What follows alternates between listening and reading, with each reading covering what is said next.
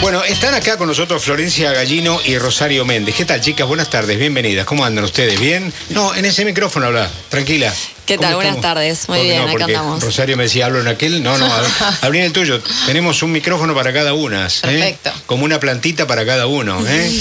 bueno, ¿qué es lo que hacen ustedes a través de esta empresa que se llama eh, Citopia Argentina?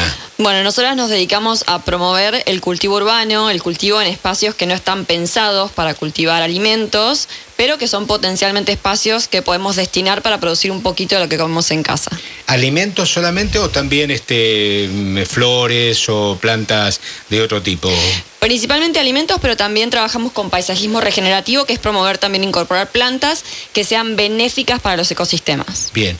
¿Es Buenos Aires una pregunta general, no? ¿Es una, una Buenos Aires por su distribución geográfica, por su lugar en el, en el- digamos, en el planeta, una ciudad propicia para este tipo de actividades, Rosario? Sí, la verdad que sí, es súper eh, fácil cultivar en Buenos Aires comparado con otras ciudades. Flor lo sabe bien, ella viene de México y hay un, programa, un problema muy importante, es la falta de agua. En Buenos Aires... Y la polución, México también es una- un distrito federal, ¿no? Sí, entre la altura, que es un clima muy seco, y la escasez o el tema hídrico que tiene la Ciudad de México, es mucho más complejo. En cambio, la Ciudad de Buenos Aires, como dice Ro, es una ciudad ideal por el clima, que no es tan extremo en ningún momento del Claro. año, y por otro lado, por la disponibilidad de agua y cantidad de horas de sol que recibimos, entonces hace que sea como ideal para el cultivo. Yo hacía recién una referencia curiosa, ¿no? Por la temperatura alta de estas horas y por la baja de humedad, ¿no? Que no es demasiado frecuente, ¿no? No. ¿Eh? Y de hecho- Aires 23 de humedad, casi que nunca. Te lo digo porque las mujeres reniegan con el pelo, ¿no? Sí, claro. Totalmente. Y hay un tema ahí, como que, bueno, no hay, no hay. Un exceso de humedad puede favorecer el desarrollo de muchas plagas, de muchos hongos en la huerta, pero una escasez puede ser como muy dañino para las plantas. Entonces, a veces es mejor tener un exceso de humedad para un cultivo que una escasez de, de humedad. Para una huerta domiciliaria, digamos, ¿hay una dimensión mínima? ¿Qué quiero decir con esto? ¿Con una maceta eh, larga te arreglás o necesitas algo más? Bueno, no hay una dimensión mínima, siempre obviamente la cosecha va a variar en función del espacio que tengas. Nosotras recomendamos aprovechar bien todos los espacios, eh, pero desde algo muy chiquitito, cosechando aromáticas, hasta tener una gran extensión y hacer un millón de variedades, no hay, no hay ningún problema, digamos. ¿Pensamos siempre sobre terreno o también pensamos sobre un terreno artificial como puede ser, como yo digo yo, una maceta, un lugar donde uno pueda comenzar a poner tierra y semillas?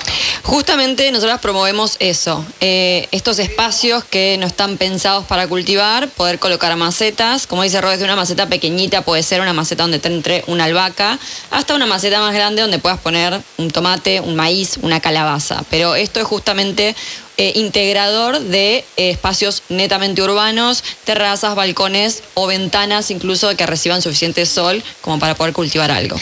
¿Vos necesitas que, o pensás que la gente necesita una gran preparación para cultivar, por ejemplo, este tipo de cosas que vos mencionás o con rudimentos y pequeñas informaciones se las pueden rebuscar?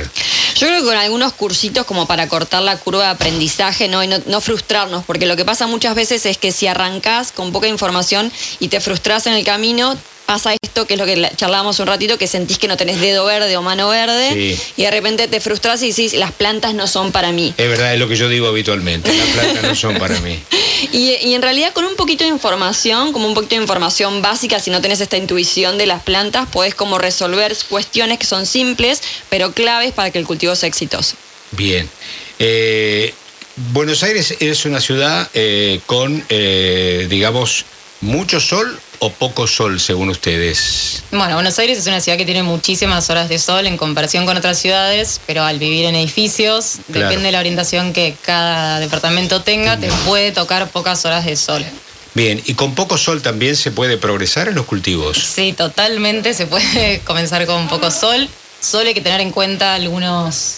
O sea, si vos podés elegir, te conviene siempre buscar la mayor, la mayor horas de sol en tu jardín. Si no la tenés, podés elegir ciertos cultivos que se van a dar bien en esas zonas. Por Eh, ejemplo, te doy ejemplo. sí. Todas las aromáticas, eh, romero, tomillo, orégano, van bien con pocas horas de sol. Bien. Y ya si tenés un poquito, por ahí dos horas, podés ir por las hojas, las lechugas, rúcula, selga, espinaca. Bien, bien, ah, es, es amplio, todo verde. Todo verde. Sí, todo verde.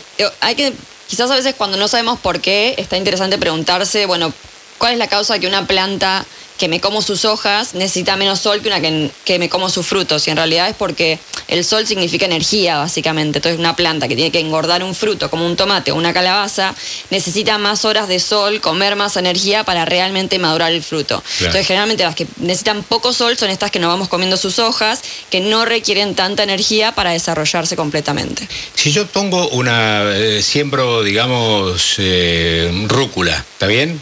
Voy a dar un ejemplo al pasar, chicas, ¿eh? Ustedes que también estamos informando así muy elementalmente a la gente. Yo pongo, digo, voy a sembrar rúcula en esta maceta que tiene a lo mejor un metro de extensión por 25 centímetros de, de ancho, ¿sí? Por decir algo. En ese lugar voy a sembrar rúcula. Yo pongo la semilla hoy. ¿En cuánto tiempo cosecho? Bueno, la rúcula, justo hice un ejemplo que siempre recomendamos empezar con, Ah, con rúcula. Sí. Porque germina muy rápido. Ah, mirá qué en bien. Tres días, cuatro días, ya vas a ver los brotes. Hace días yo me puedo sentir satisfecho. Realizado. Qué bueno. Vas a tener que esperar un poquito más para comerla, pero al menos ya vas a ver tus brotes. Está y bien. Ya los 45 días, dos meses, ya podés. A mí no me gusta tanto la rúcula, voy a confesarlo. Traje a colación porque, bueno, es lo último que había en casa en la. Es rica. Sí, es rica, es rica, sí, es rica, es rica. Pero yo prefiero la radicheta. Prefiero la radicheta. ¿La radicheta más o menos también tiene este proceso? Tarda un poquito más la Ah. radicheta, pero es, es de cultivo de ciclo corto, no es como un tomate. ¿Lechuga también? meses. Lechuga también, tres meses más o menos. Ajá. Dos, tres meses, depende de la época del año. Está bien. Y, y en esta, en esta, digamos, figura que yo tejí así un poco, imaginé espontáneamente de estas proporciones, ¿está bien? ¿Pueden convivir la rúcula, la radicheta y la lechuga en un ambiente como eso o tengo que elegir por una de ellas? Sí pueden convivir. Justamente una de las cosas interesantes en el cultivo orgánico urbano que promovemos agroecológico es que eh, se pueden combinar cultivos que se favorezcan unos a otros. Mientras no combinemos de la misma familia, por ejemplo, la rúcula es de la misma familia que el brócoli o que el rabanito. Entonces no te recomendaría que pongas brócoli con rúcula y con rabanito. Pero justamente rúcula con radicheta y lechuga es una combinación que puedes armar y que pueden convivir perfectamente bien y más o menos tienen los mismos requisitos de sol. Entonces puedes ubicarlas a todas en el mismo lugar. ¿Y también tiene más o menos los mismos registros de agua?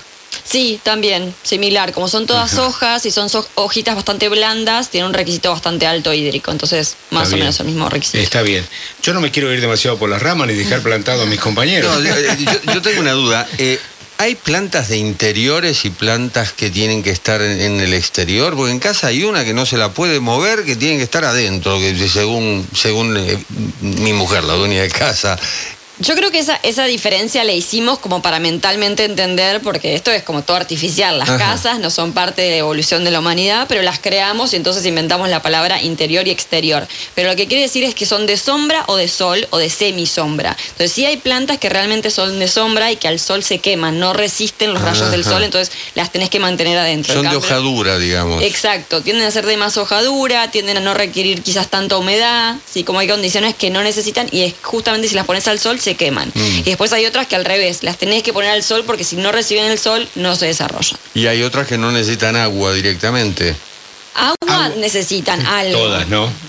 Todas necesitan algo de agua, más Ajá. y menos. El tema es las cantidades de agua. Pero el cactus, por ejemplo, vos- viviste en México. eh, bueno, en México tenés el cactus dentro de tu casa y crece solo y no hay que ponerle agua, ¿no? Bueno, hay que pensar dónde se desarrolla el- cactus en los Mm. desiertos, no en zonas como de escasez hídrica. Entonces, Claro. justamente el cactus evolucionó para rellenar sus hojitas con agua para autoabastecerse. Sí requiere agua, pero tiene su propia reserva de agua. Entonces, cada tanto llueve, toma esa agua, la reserva en sus hojas y, y se va hidratando a sí mismo.